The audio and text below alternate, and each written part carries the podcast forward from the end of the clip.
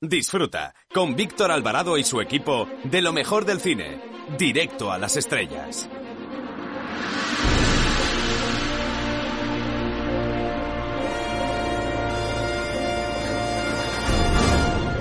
Estás escuchando Directo a las Estrellas. Víctor Alvarado.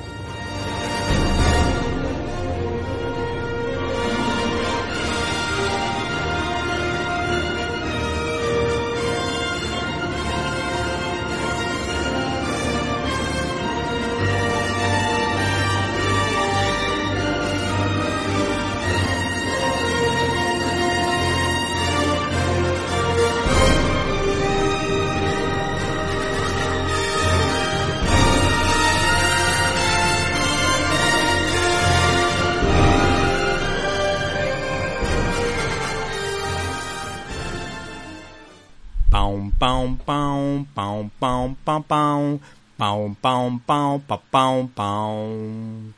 Ese es el riff, el punteo más famoso del grupo Deep Purple para su canción Smoking in the Room, que tiene su origen en un incendio como cuenta Olga Suanya en su libro Historias de música y vida, canciones grabadas en nuestra memoria, editado por Manon Tropo y es que estaba deseando que cayera en mis manos un libro en el que se contara el mensaje secreto de grandes canciones de la historia desde que hace unos diez años me enteré de que la canción Libre de Nino Bravo hacía referencia a una persona que se intentaba escapar de la Alemania oriental gobernada por el régimen comunista y que murió en las alambradas del muro de Berlín. El caso es que su autora, Olga Suanya, ha escrito un recopilatorio que te permite escuchar esas canciones mientras te enteras de todos los misterios que esconden esas melodías claves del pop y del rock, que por ejemplo nos cuenta que Groucho Marx, nada más y nada menos, estuvo tomando té con los miembros del grupo Queen y cantaron juntos Bohemian Rhapsody o que la canción de Frank Sinatra, ese gran actor y cantante conocido como La Voz, pues dice que la canción My Way tiene mucho que ver con la perestroika de Gorbachev. Por otra parte, muchas de las canciones de las que se habla en este libro han sido utilizadas para bandas sonoras, como es el caso de Hurricane de Bob Dylan para Huracán Carter, protagonizada por Denzel Washington. O por ejemplo, Losing My Religion de Rem guarda cierta relación con el pintor Caravaggio, con el cineasta Andrei Tarkovsky y con el escritor Gabriel García Márquez. Otra joya de este entretenidísimo libro es el himno religioso Amazing Grace cantado por tantas estrellas como en este caso Mahalaya Jackson o Aretha Franklin que dio lugar a una joya cinematográfica posteriormente como Amazing Grace dirigida por Michael Apted. No obstante, mi favorita de este ejemplar es la inolvidable Sweet Caroline, que es una canción de Neil Diamond y que hemos escuchado muchísimas veces. Pues bien, este músico la compuso para su mujer Marcia, pero hay que decir que tuvo que cambiar el nombre por Carolina para que la canción rimase. El caso es que en un partido de uno de los máximos rivales de los Yankees de Nueva York, el equipo de Boston, su speaker dedicó esta canción a una amiga que tuvo una niñita llamada Caroline. Y con el paso del tiempo no solo se convirtió en el himno del equipo, sino en un símbolo del atentado de Boston. Pues esta canción se cantó en los homenajes que se hicieron a las víctimas que sufrieron ese terrible atentado. Esta canción la hemos visto en muchísimas películas, aunque yo la recuerdo muy claramente en Beautiful Girl. A mí el estribillo me encanta y comienza tal que así. Sweet Caroline, good times never seem so. Sweet Caroline.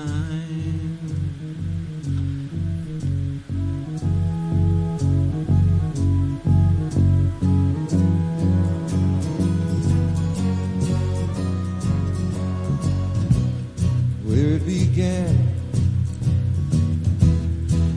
I can't begin to know it, but then I know it's growing strong. Wasn't the spring, not the strings. Spring became the summer, but I believed you'd come along.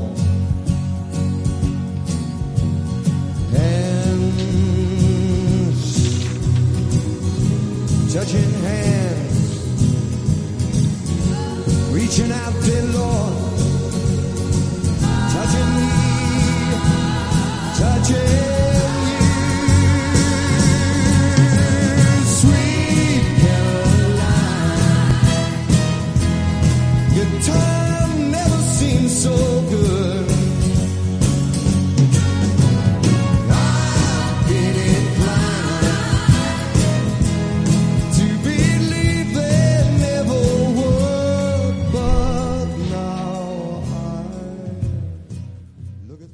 Arroba Cine Libertad es nuestra cuenta de Twitter. Para escuchar tus agudos comentarios te esperamos en arroba Cine Libertad. Estás escuchando Directo a las Estrellas. Víctor Alvarado. Bienvenidos a una nueva edición de Directo a las Estrellas, tu programa de cine. Y en una semana marcada nuevamente por las altas temperaturas, nosotros vamos a hacer nuestro particular homenaje a Richard Donner, un director que seguro que les encanta a muchos de los que nos están escuchando ya sean pequeños o mayores, porque todos habrán tenido la oportunidad de ver alguna de sus producciones. Lo recordamos por Alma Letal y esas fabulosas interpretaciones de Mel Gibson. Lo recordamos por esa cinta de aventuras que todos hemos visto de pequeños como Los Goonies y que todavía tiene un club de fans enorme en todo el mundo. Lo recordamos por películas como Superman 1 y 2, nada más y nada menos, sobre todo la primera que es realmente fabulosa con guion de Mario Puzo. Y por supuesto no nos podemos olvidar de Lady Halcón. No obstante, seguro que todos ustedes han visto alguna vez alguna de sus películas. Así que le damos el último adiós a este grandísimo director Richard Donner que nos hizo disfrutar a todos, grandes y pequeños. Para comentarios, dudas y sugerencias puedes escribirnos a la dirección que ya sabes info arroba cinelibertad.com. Si no nos puedes escuchar en directo y quieres hacerlo en diferido, puedes hacerlo a través de nuestra plataforma, de nuestro canal de iVox Cine y Libertad, donde puedes encontrar todos los contenidos relacionados con este programa y otras cosillas que quizá te puedan interesar. Así que no te olvides del canal de iVox Cine y Libertad. Comenzamos.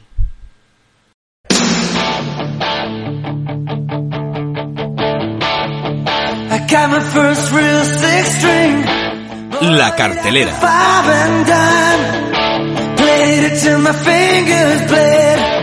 Was the summer of 69. Me and some guys from school had a band and we tried real hard. Jimmy quit, Jody got married. Should've known we never get far. Atención, niños del mundo. Llamen a sus padres si están escuchando la radio. Atención, padres, escuchen la radio porque sus hijos les van a pedir que vayan a ver esta película. A todo tren, destino Asturias.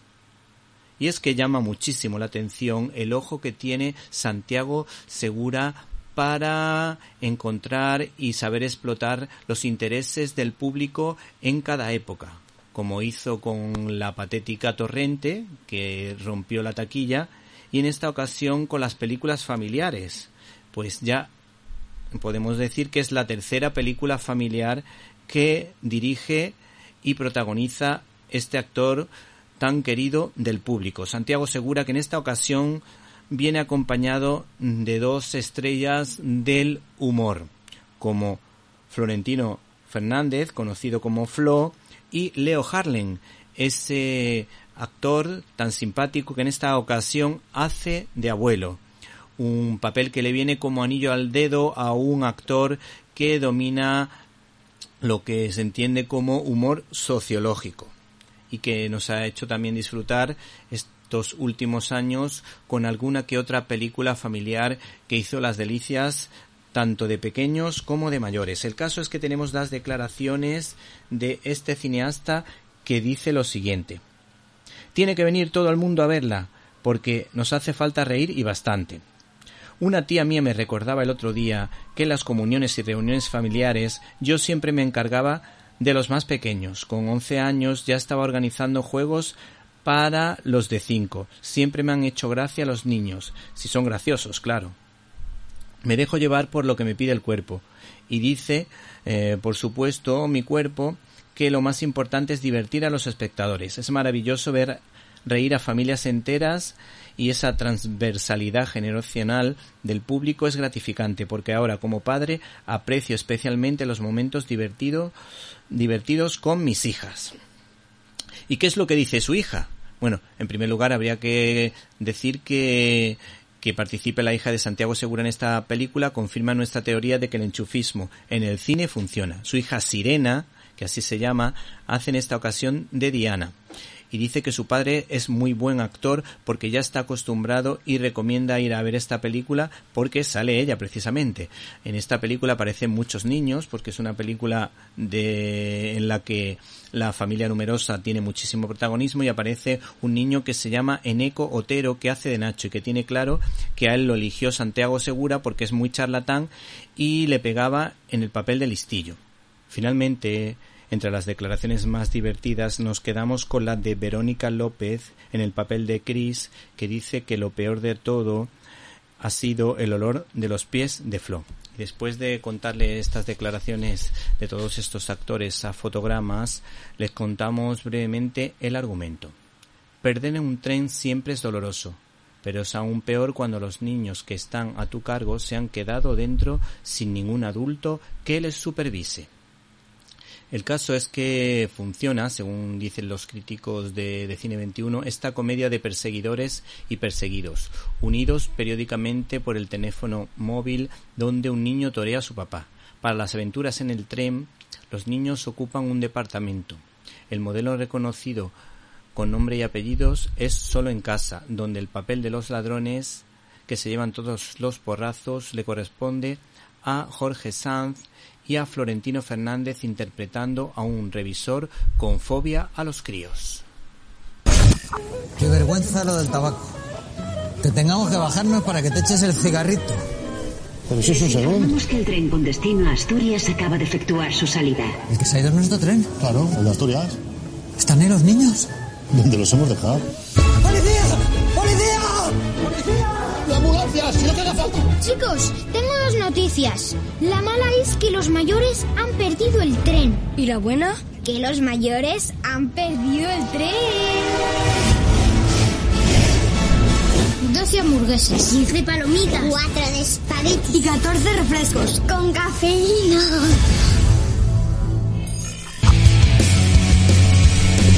Mamá, ¿cuándo te va, nos vamos ahí?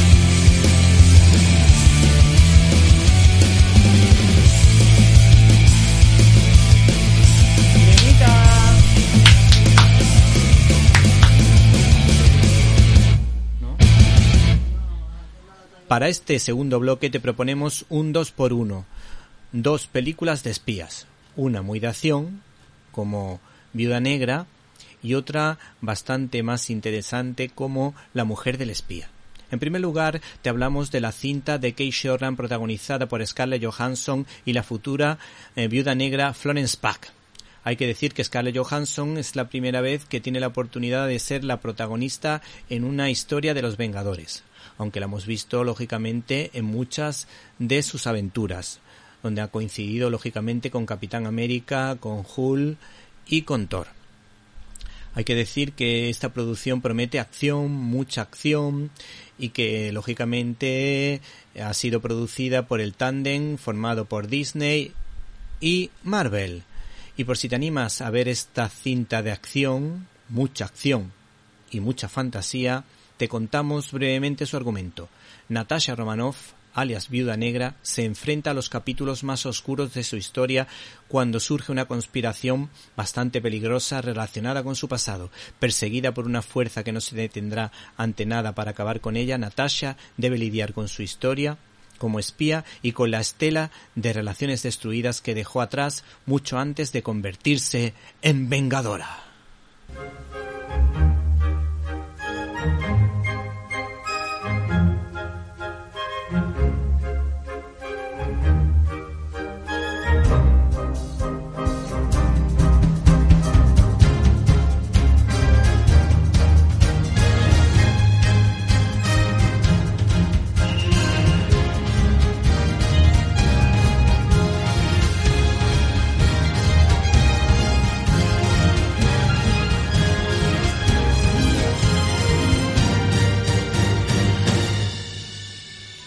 Calculado, brillante y melancólico thriller de espías. El director hilvana con precisión, gusto y mucha melancolía un relato tan clásico en las formas como doloroso en su fondo más hondo.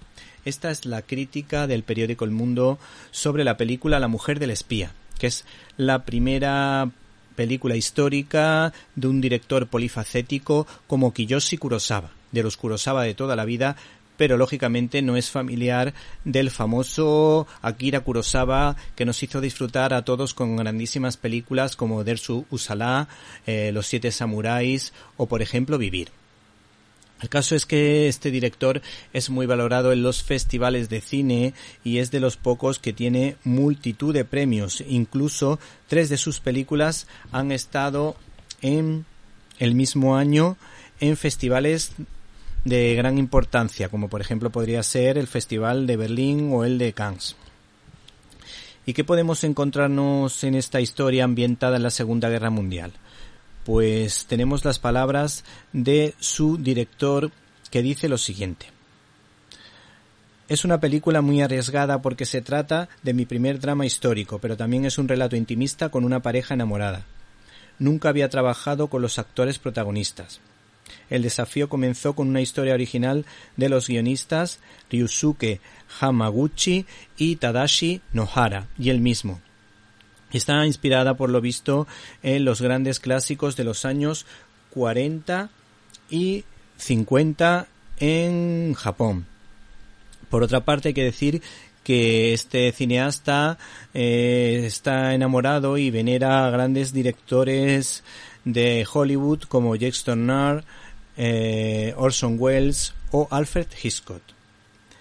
Y por otra parte, en declaraciones a fotogramas, como decíamos, pues este director decía que para él su trabajo de cineasta era de los más emocionantes que se había encontrado nunca, que estaba enamorado de su trabajo y que eh, estaba fascinado por poder contar historias para que los demás disfrutaran así que no se pierdan La mujer del espía.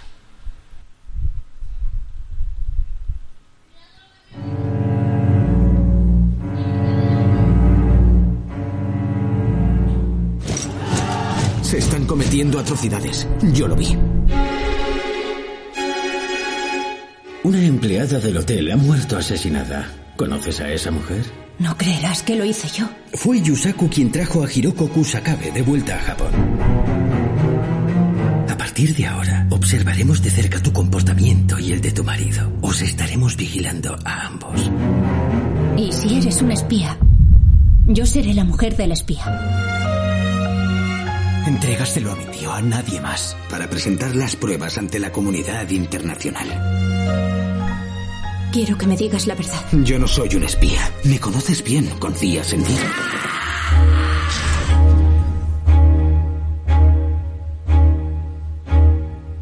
no llegaste a verlo. ¡Nunca podrás entenderlo! Te lo digo porque estoy preocupado por ti. Teji está enamorado de ti.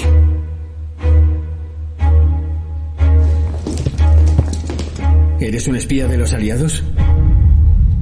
¿Quién nos informó? Una persona a la que conoces muy bien. Vayamos a Estados Unidos. Tú y yo, los dos. No me da miedo que me detengan o que me maten. Lo que me da miedo es que me separen de ti.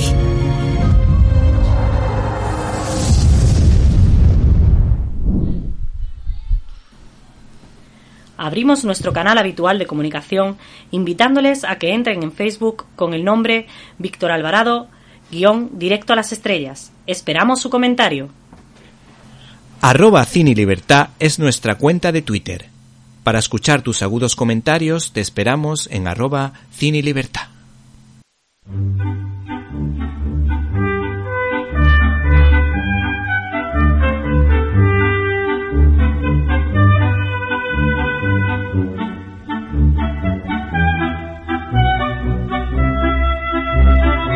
Estás escuchando Directo a las Estrellas.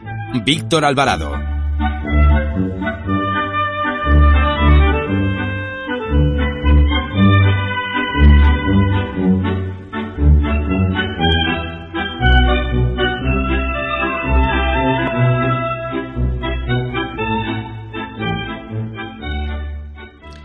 Finalmente, el cine de autor una película en blanco y negro, es la protagonista de este último bloque. Se titula Queridos camaradas y ha sido dirigida por el ruso Andrei Konchalovsky, que estuvo trabajando y fue uno de los escuderos de Andrei Tarkovsky, acuérdense de ese cineasta valiente donde los haya, que se enfrentó al régimen comunista y que tenía un pensamiento libre, incluso se puede decir que encontró su fe de forma natural, bueno, pues este hombre, como saben ustedes, fue perseguido por la Unión Soviética mm, de corte comunista, como no podía ser de otra manera.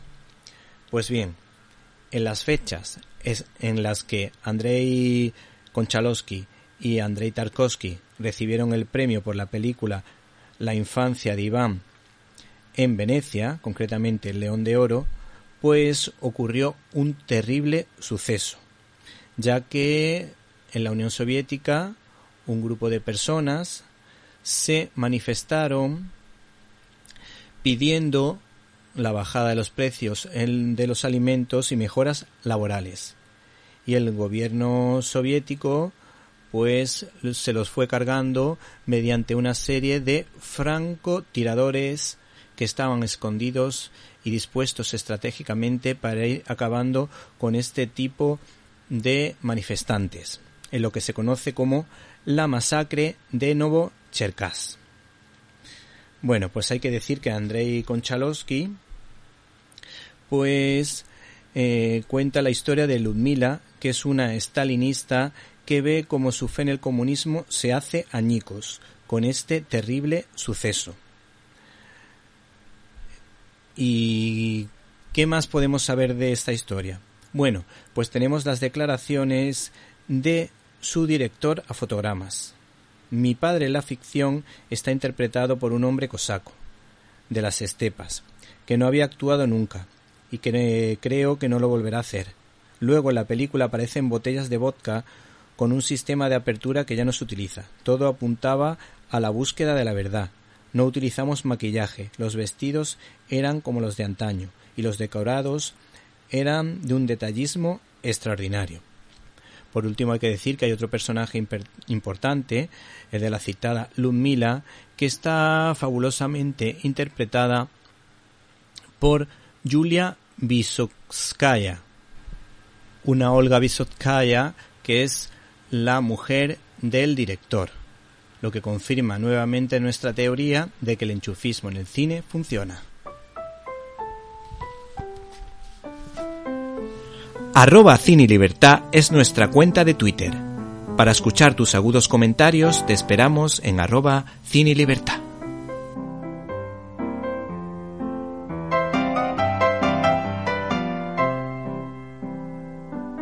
Críticas en un minuto. Estás escuchando Directo a las Estrellas. Víctor Alvarado.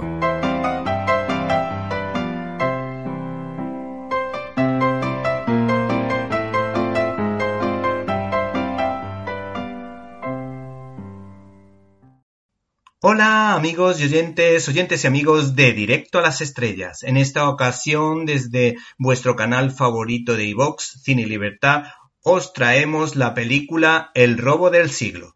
En barrio de ricachones, sin armas ni rencores, es solo plata y no amores. El subgénero de robos y atracos suele tener las simpatías del público y todos tenemos grabada en la mente un buen ramillete de películas que nos hicieron reír y disfrutar a todos como El gran robo del tren protagonizada por Sean Connery, Cómo robar un millón de William Wyler con Peter O'Toole y Audrey Hepburn, Trabajo en Italia o la española Atraco a las tres dirigida por José María Forqué y con actores de la talla de José Luis López Vázquez, Alfredo Landa o Gracita Morales. El caso es que el director argentino Ariel Vinograd, autor de Mamá se fue de viaje o Vino para robar, nos ofrece una historia amable de una serie de delincuentes que supuestamente roban para repartirlo a los pobres como si se trataran de los primos de Robin Hood, como demuestra el cartel real firmado por los atracadores,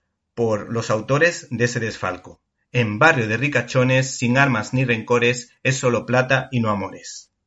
El cineasta se rodea de queridísimos actores como Diego Peretti, que nos maravilló a todos en la comedia con sentido No sos vos, soy yo, que explicaba en clave de humor los pasos del duelo tras una ruptura sentimental y la forma de superarlo.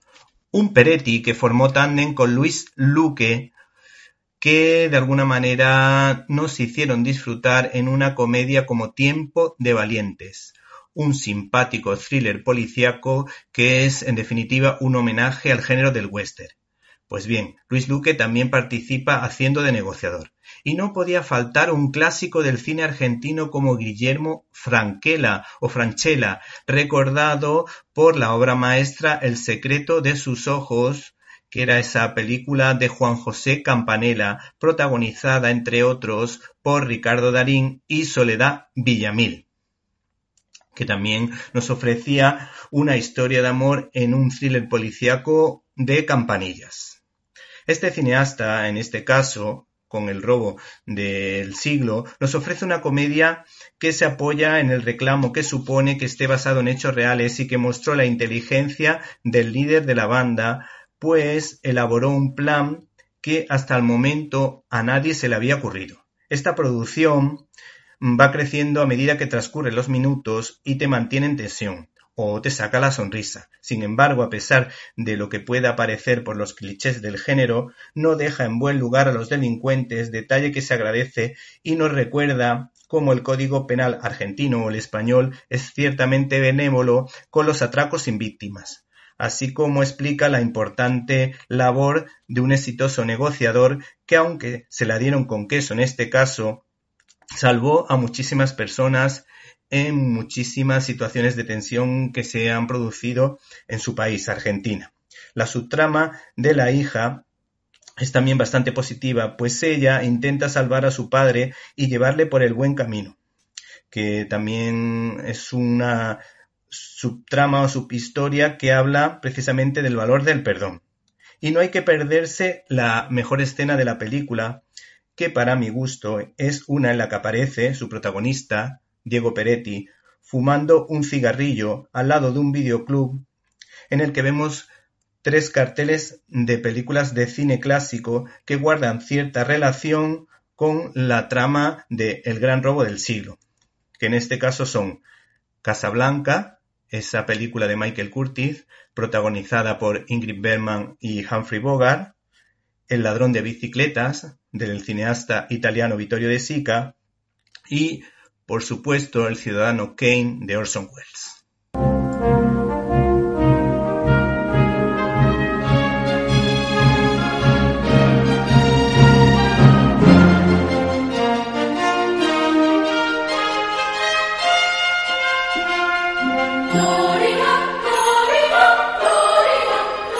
Storyboard.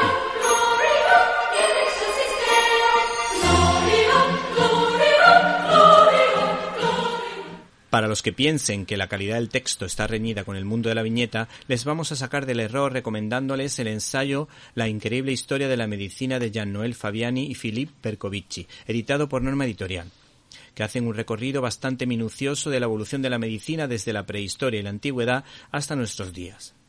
Se puede decir que el humor corre a cargo de los personajes principales y secundarios de esta historia de la medicina dividida en capítulos, mientras que la voz del narrador se encarga del rigor histórico y, explica los avances técnicos y científicos de cada uno de los periodos históricos que se analizan y hay que decir que en estos momentos en los que Europa reniega de sus raíces cristianas considerando al aborto como un derecho universal, Dios mío, ¿qué dirían los fundadores de la Comunidad Económica Europea?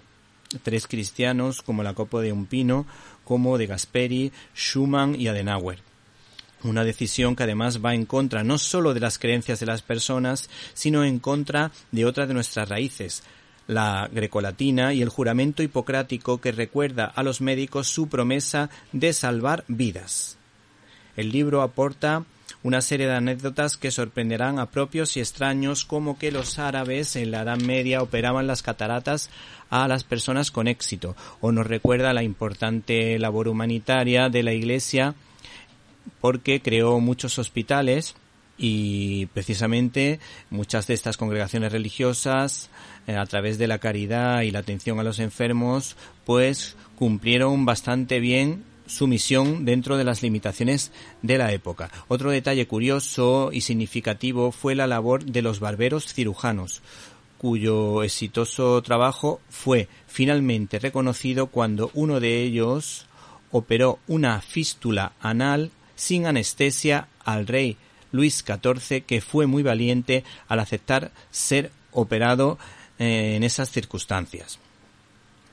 En otro capítulo conoceremos los tratados de Trota y sus estudios de ginecología, que es considerada la primera matrona de la historia, o por otra parte la importante labor de eh, Jenner y Pasteur en el descubrimiento de las primeras vacunas. Por otra parte, conoceremos a la primera universitaria que pudo precisamente entrar en la Universidad de Bolonia como Dorotea Bocchi en 1390 siendo catedrática de Filosofía y Medicina en dicha universidad.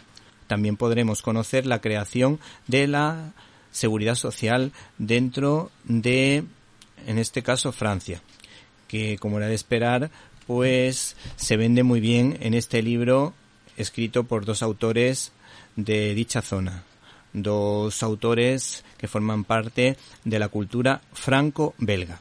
Pues, por ejemplo, se habla de la primera escuela de enfermería laica, pero habría que decir que Soledad Torres Acosta, una española, fundó una congregación religiosa y se empeñó en que se creara la primera escuela de enfermería en España que permitió la profesionalización de esta enorme labor e importante labor de los enfermeros que tanto tiempo dedican a cuidar a los enfermos y que son las personas que tienen un contacto directo con el paciente.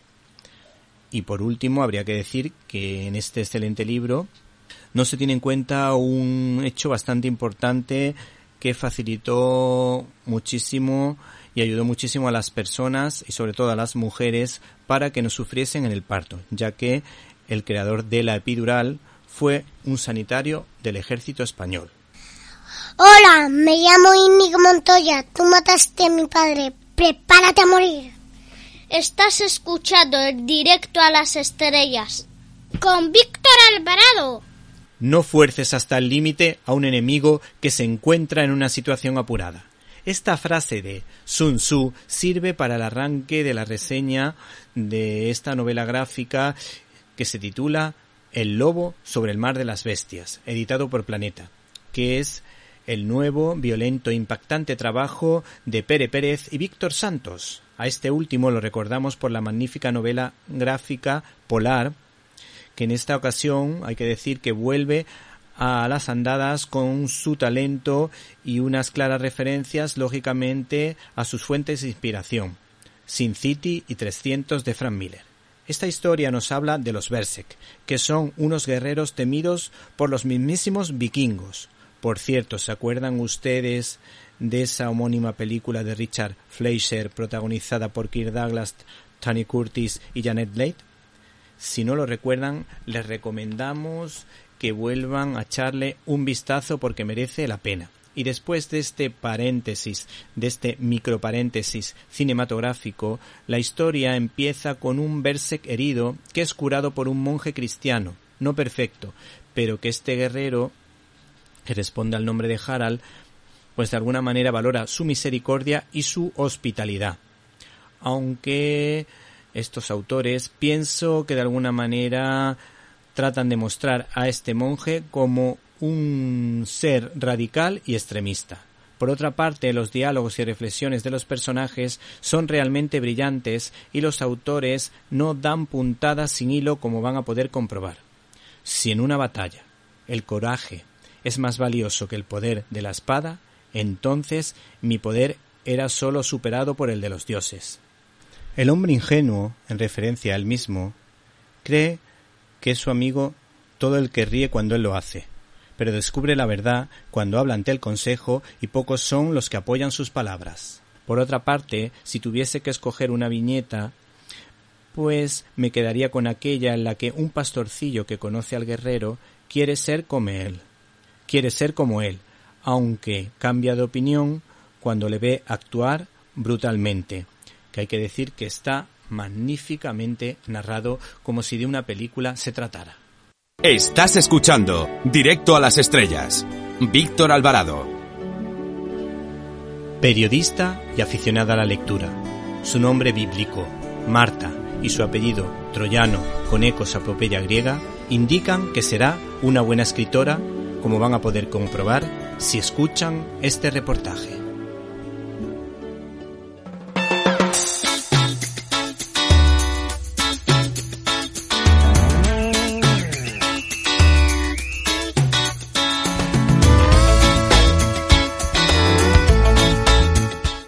En este programa os recomendamos la película Atrapado en el Tiempo, del año 1993, dirigida por Harold Ramis y protagonizada por Bill Murray y Andy McDowell.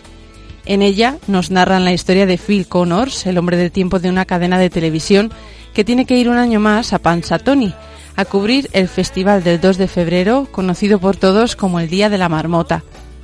Nuestro protagonista es un hombre egocéntrico, preocupado simplemente por sí mismo, por conseguir aquello que desea y que pretende siempre escapar de lo que no le gusta cuanto antes, como por ejemplo el viaje a Pansatoni que tiene que hacer obligatoriamente por trabajo, pero quiere marcharse de allí lo antes posible.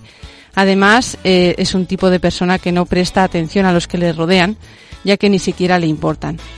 Mañana es el día de la marmota y voy a ir a Pansatoni, al festival de la marmota más antiguo de nuestro país. Bien, como ustedes saben, y según la leyenda, mañana, 2 de febrero, si la marmota despierta y ve su sombra, tenemos seis semanas más de invierno por delante, así que cruce los dedos, ¿eh? Parece muy divertido. Debes de disfrutar mucho. Es el tercer año consecutivo que vas, ¿verdad, Phil? Cuarto, Nan. Cuarto. Gracias, Phil. No se retiren. Que te diviertas en Pansatoni, Phil.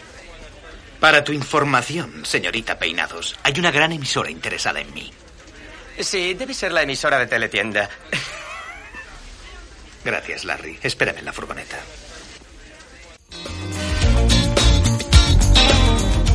¿Puedes guardar un secreto, Larry? Seguramente dejaré la PBH.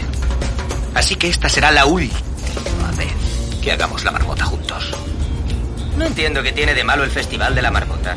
Cuando trabajaba en San Diego cubrí el regreso de las golondrinas a Capistrano seis años seguidos. Algún día alguien me verá entrevistando a una marmota y pensará que no tengo futuro. Yo creo que es una bonita historia. Ella sale. Mira a su alrededor arrugando su naricilla. Quizá no vea su sombra o quizás sí, pero es bonito. A la gente le gusta. Vaya, eres nueva, ¿no es cierto? Y a la gente también le gusta la sangre frita. La gente es imbécil. Rita, yo no puedo quedarme aquí. ¿Primadonna? Tranquilo, yo me ocuparé. ¿Qué ocurre, Phil? Odio este sitio. Me, me alojé aquí hace dos años. Estuve fatal. Es un hotelucho. No pienso quedarme aquí. No te quedarás aquí. ¿Ah, no? No, nosotros nos quedamos aquí. A ti te he instalado en una preciosa casa de huéspedes de la calle Sherry. Genial. Creo que este es uno de los rasgos de un productor realmente bueno. Tener contentas a las estrellas. Haré cuanto esté en mi mano. ¿Te apetece venir a cenar con Larry y conmigo? No, gracias. Ya he visto comer a Larry. que duermas bien. Nos veremos mañana. Con este carácter, Phil llega a Pansatoni junto a su cámara y a Rita, su productora. Tras cubrir el evento del Día de la Marmota, con total desgana, Antes de que concluya el día, mm, volvían a la ciudad, pero en el viaje de regreso los sorprende una tormenta que los obliga a regresar al pequeño pueblo para pasar allí la noche. Sin embargo, cuando Phil amanece al día siguiente, descubre que vuelve a ser el día de la marmota. El único que percibe que todo se repite es él, que debe tratar de gestionar este problema de la mejor manera. Al principio le parece algo de lo que debe escapar e intenta por todos los medios que no se vuelva a repetir. Sin embargo, como es algo que no está en su mano, comienza a ver posibles ventajas sobre este acontecimiento. ¿Qué haríais vosotros si estuvierais atrapados en un lugar y cada día fuera el mismo y nada de lo que hicierais importara? Ese es el resumen de mi vida.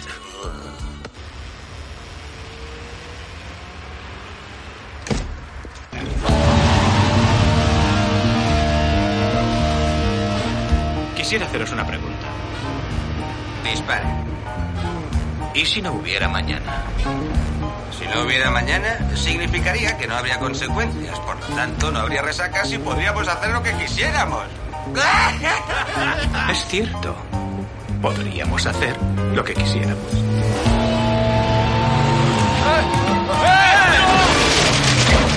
Oye, Phil, si quisiéramos chocar contra los buzones, habría conducido Ral. Sí.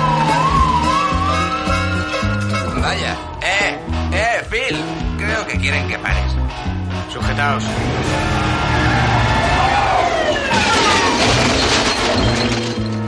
Toda la vida es lo mismo. Limpia tu habitación, ponte derecho, no arrastres los pies, tómalo como un hombre, pórtate bien con tu hermana, no mezcles cerveza y vino jamás. Ah, sí. No conduzcas por las vías del tren. Vaya, Phil, en eso podría estar de acuerdo.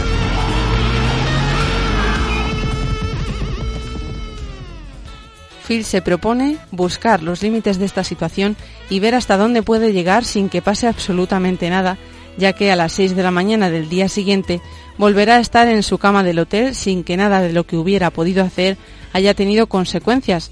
Podría decirse que para él el día de la marmota era un día en blanco, nuevo, a estrenar, pero como veremos no lo emplea en muchas cosas buenas y de hecho lo utiliza para aprovecharse de algunas personas.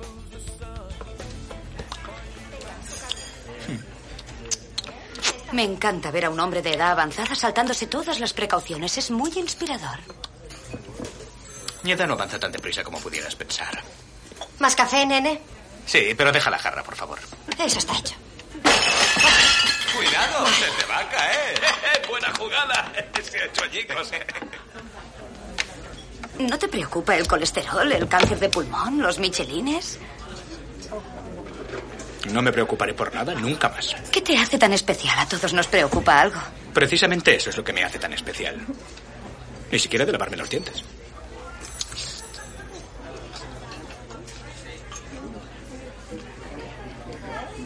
Oh. Puh. El infeliz, concentrado en sí mismo, viviendo perderá su humanismo y doblemente muriendo quedará sufriendo. Volverá a la mísera tierra de la que surgiera, sin oír llantos, ni alabanzas, ni cantos. Sir Walter Scott. ¿No te gusta la poesía? Me encanta la poesía. He creído que te referías al Scott del Polo Norte. Ah, ¿Crees que me comporto así porque soy un egocéntrico? sé que eres un egocéntrico. Es la característica que te define. Eh, ¿Estáis listos? Será mejor que nos vayamos si no queremos que nos coja el temporal. Gracias, Larry. ¿Quieres que te pida una bolsa? No, me quedaré aquí a terminarlo.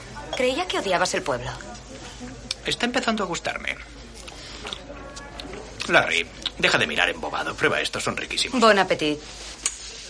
Tal y como hemos escuchado a Rita en esta escena, al final Phil, aunque se dedica a vivir el día de la marmota, aprovechando para hacer de todo sin ninguna consecuencia, comienza a sentir un vacío en su interior, por lo que, con el objetivo de que todo ese sufrimiento que le causa el hecho de vivir el mismo día una y otra vez sin final, intenta suicidarse de todos los modos que se le ocurren, sin que ninguno surta efecto, porque algo más grande lo estaba esperando. Perdona, ¿qué es lo que has dicho? Soy un dios. ¿Eres Dios? Soy un dios, no soy el dios. No creo. ¿Porque has sobrevivido a un atropello? ¿Van a pedir ya? No solo he sobrevivido a un atropello, no solo exploté ayer. He sido apuñalado, disparado, envenenado, congelado, ahorcado, electrocutado y quemado. ¿En serio? Y cada día me despierto sin un solo rasguño ni un bollo en el parachoques. Soy inmortal. ¿Por qué me cuentas eso? Porque quisiera que creyeras en mí. Tú no eres un dios. Te doy mi palabra de ello. Te hablan 12 años de escuela católica. ¿Cómo sabes que no soy un dios? Oh, por favor. ¿Cómo lo sabes? Sencillamente porque no es posible. Doris.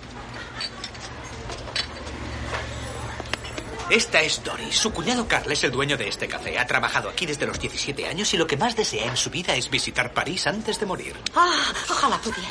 ¿Qué intentas? Esta es Debbie Kleiser y su prometido, Fred. ¿La conozco? Se supone que se van a casar esta tarde, pero Debbie se lo está pensando mejor. ¿Qué? ¿Qué Un significa? bonito anillo. Este es Bill. Ha sido camarero tres años desde que dejó la universidad y tuvo que buscar trabajo. Le gusta el pueblo, pinta soldaditos de plomo y es gay. Lo, lo soy.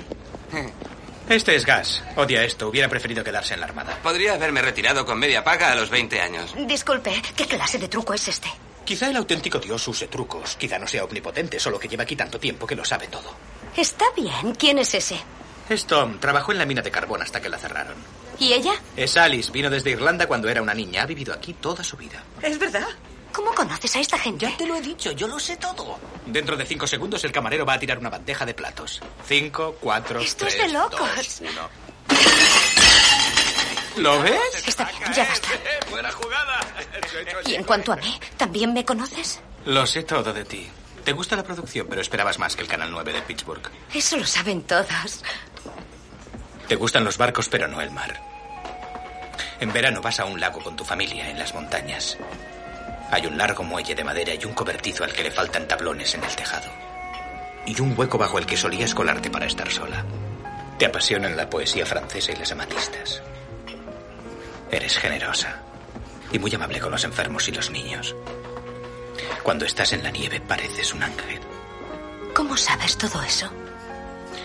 Ya te lo he dicho, me despierto cada día aquí mismo, en Pansatoni, y siempre es 2 de febrero. Y no puedo hacer nada al respecto. Si aún no me crees, escucha.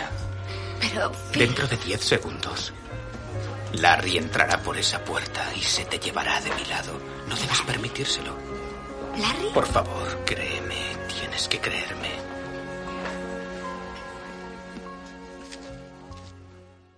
Tras reconocer su incapacidad para solucionarlo, Phil pide ayuda por primera vez, aunque en este caso solo pide a Rita que le crea. Y es tal la magnitud que ella se rinde ante la evidencia y le acompaña, para comprobar que todo lo que le ha contado es cierto. Tras esta escena podríamos afirmar, parafraseando a Gandalf en El Señor de los Anillos, solo nosotros podemos decidir qué hacer con el tiempo que se nos ha dado. Y así, Phil comienza a ver cómo este día que se repite es una oportunidad de hacer el bien a los que le rodean, aprovechando el hecho de que sabe lo que va a ocurrir para estar en el momento preciso, en el lugar exacto y ayudar a aquel que lo necesite. No os contamos más, pero queremos destacar que la película nos ayuda a reflexionar sobre cómo una vida entregada al servicio de los demás y buscando siempre hacer el bien sin pensar en uno mismo es una vida vivida en plenitud, dejando atrás los egoísmos y el vivir en libertinaje, haciendo de todo sin tener en cuenta las consecuencias, ya que lo único que esto hace es provocar vidas sin sentido. Estás escuchando Directo a las Estrellas. Víctor Alvarado. Ahora si les parece conectamos con el planeta Radiocine para ver qué nos tiene preparado nuestro compañero, nuestra antena de plata, nuestro gran sabio del cine. Hola Antonio Peláez, con Z, ¿estás por ahí? Qué fuerte me parece.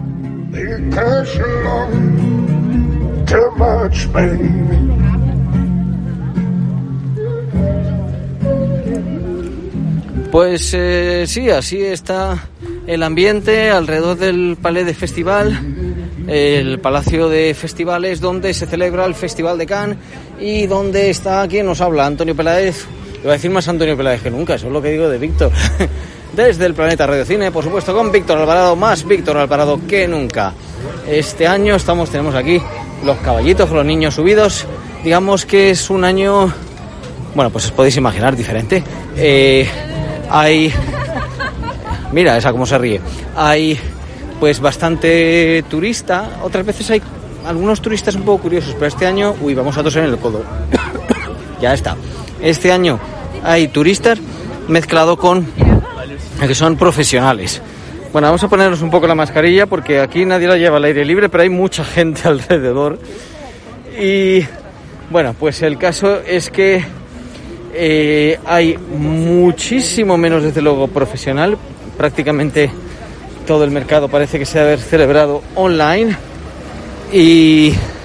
Venga, mascarilla para arriba, mascarilla para abajo.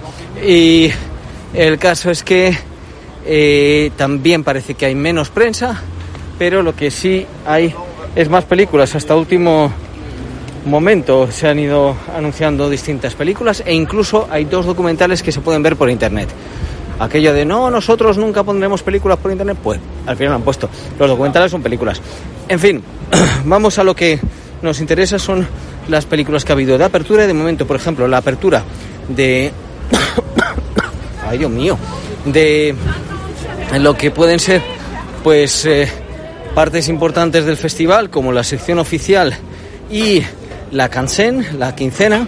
La quincena no es el festival en sí, pero sí que eh, viene a ser pues un festival paralelo muy reconocido. Pues eh, bien, están bien.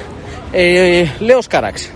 Leos ha hecho una película que se llama Annette. Leos Carax es un director que siempre hace cosas pues como muy personales, buscando la imagen ¿no? que te llama la atención, que te atormenta. El que te atormenta, sí, puede ser que esos argumentos que no están regidos por la lógica, sino que se deja llevar. Mm, Aquí hace tiempo, en el 2012 creo que fue, presentó Holy Motors. Yo recuerdo que a mí en su momento me gustó mucho y pues, tampoco hubo como mucha emoción, ¿vale? La sensación no era de, hola, qué película. Era, bueno, va, está bien, gracias por traerla. Y Holy Motors con el tiempo se ha convertido también en una película, digamos, de culto dentro de determinados grupos, ¿no? Antes había sido una película de muchísimo éxito los amantes de Pornef y Annette es una película en la que estoy consumiendo toda la colaboración, ¿no? En la que eh, colabora con los Sparks, que son dos hermanos que componen música desde hace un tiempo y es un musical, casi todo el rato música, o sea, es tremendo. Eh, no es que hablen un poquito tal, sino que casi todo el rato están cantando con Adam Driver, esto, Marion Cotillar y bueno. ¡Ey! Ahora me entra el sueño, Dios mío. Una obra en la que está ese mundo diferente, esas imágenes epatantes de Leos Carax, esa... eh, él aparece muy a menudo, aunque es una pequeña, un poco, no tipo Hitchcock, pero pequeña aparición, aparece al principio de la película, pues como contando esto va a ser un espectáculo, eh, tiene como el ritmo como las líneas del musical clásico y de hecho hay referencias a ello de Broadway, el matrimonio entre dos figuras del espectáculo, uno un cómico y ella una cantante de ópera, una carrera que sube, otra que baja, un bebé que tienen que es una marioneta. Eh, bueno, interesante, la verdad que tiene momentos eh, brillantes, tiene momentos en que se están que de repente sale eh, maravillosamente de ahí. Quizá al final podría estar más cerrado, pero desde luego uno de los mejores arranques de festival, yo creo que de todos los festivales que he estado prácticamente. ¿Vale? Así que, bien. A partir de ahí, otro arranque cinéfilo, pues ha sido el de Mark Cousins, que da más bien arranque la sección Can Classics. Can Classics es una sección que el director del festival Tegrifemo ha hecho porque él tiene un festival dedicado al cine eh, clásico en, en Lyon, él dirige ese festival y de hecho la condición suya para seguir director del Festival de Cannes fue poder seguir con ese festival. Y en fin, parte de digamos de esa labor de conservación de cine la trae aquí a, a Cannes, donde películas restauradas se ponen en ese en esa sección y también se ponen eh, documentales sobre películas restauradas. Mark Cousins, eh, si no lo sabéis, deberíais saber, es el señor que ha hecho Story of Film, una especie de historia sobre cine contada él a su manera que va mostrando por las grandes películas de la historia del cine. Es un fenómeno. La verdad que además tal y como presentó la película, haciéndonos soñar con ese, recordar ese momento del apartamento con Shirley MacLaine, fue sensacional. Y la peli, aunque la verdad que es bastante larga, hay momentos que parece que va a terminar y no termina, tiene amagos de terminar que podrían haber estado mejor, eh, podría estar mejor si hubiera sido más directa, dos horas 40 dura, pues es un recorrido por los últimos 10 años del cine que la verdad que recoge mucho del cine visto en Cannes, tiene poco de cine francés, curiosamente, y bueno, pues él tiene el, suficiente talento como para hacer de películas malas, porque algunas que las que coge yo creo son películas malas, mejores películas. Así que eh, Story of Film, New Generation, también otra película interesante para recoger. Así que tenemos más.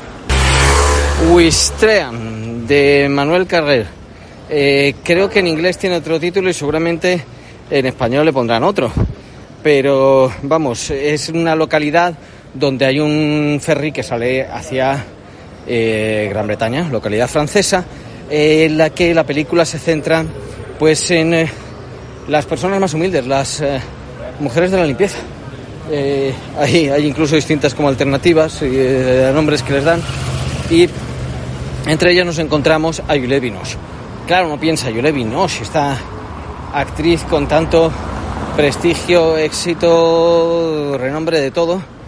Bueno, pues eh, sí, ella va a cara lavada, un- una transformación, en este caso lo que suele ser una estrella bastante importante, pero además de eso es que es una infiltrada, es una escritora que quiere escribir sobre la crisis, sobre las personas que no tienen nada y hacerlo viviendo realmente como viven ellas. Ahí se impone pues la cuestión moral, ¿no? Realmente todas esas amistades, todos esos eh, esa forma en que te estás metiendo ahí, ¿qué autenticidad hay? Porque eh, al fin y al cabo tú cuando termine todo te marchabas. La película es sensacional y hasta el cierre, hasta el final, que es redondo. Eh, unas interpretaciones, una reflexión sobre lo que es la sociedad y los trabajos muy, muy potente. Y ya las dos últimas, eh, bueno, tenemos la rodilla de Ahed, algo así. El nombre lo ponía en principio en hebreo, de Nadab Lapid, que es este director israelí que ganó eh, el oso de oro en Berlín y que todavía no había venido aquí. ¡Buah! Menuda. Bueno, a él se le va bastante la cabeza. Pero vamos, en este caso se le va la cabeza por todos lados. La cámara la mueve a lo loco. Hay una cierta intención crítica sobre lo que es la realidad en Israel y que no se cuenta y cómo se censura el arte. Pero vamos, mm, entre medias intenta como amasar muchas cosas. eh, de repente saltar de un sitio a otro, unos el de la guerra en que estuvo el cineasta protagonista, sería como el alter ego del otro, eh, las características de una zona de Israel pues quemada por el sol, que diría Nikita Mejalkov, que no hay poca gente, en fin, un lío. Y anteriormente está la primera película de Bangladesh que ha venido al Festival de Cannes.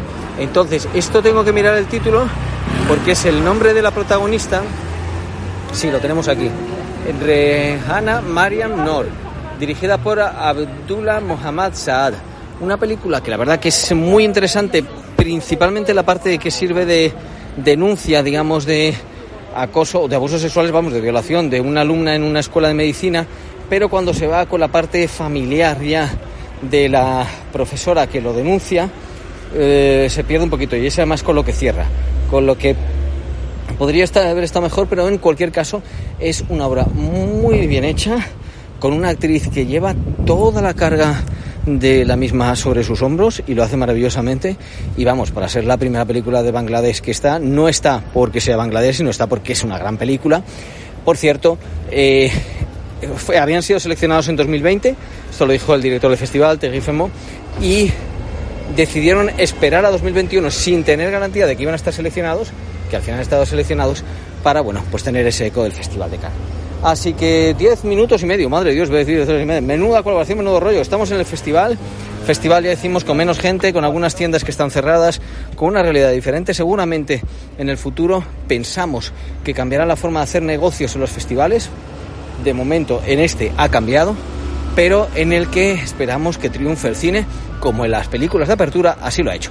Os ha hablado Antonio Peláez, un saludo, un abrazo, hasta la próxima. Bueno, llegó el momento de la despedida.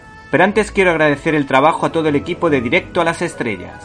Un abrazo para Antonio, Irene, Guadalupe, Jaime, Carlos y Javier, si los que hubiese sido imposible realizar este programa. Espero que usted, y usted, y también usted, o tal vez tú, hayas pasado un rato entretenido. Recibe un cordial saludo de Víctor Alvarado y hasta la semana que viene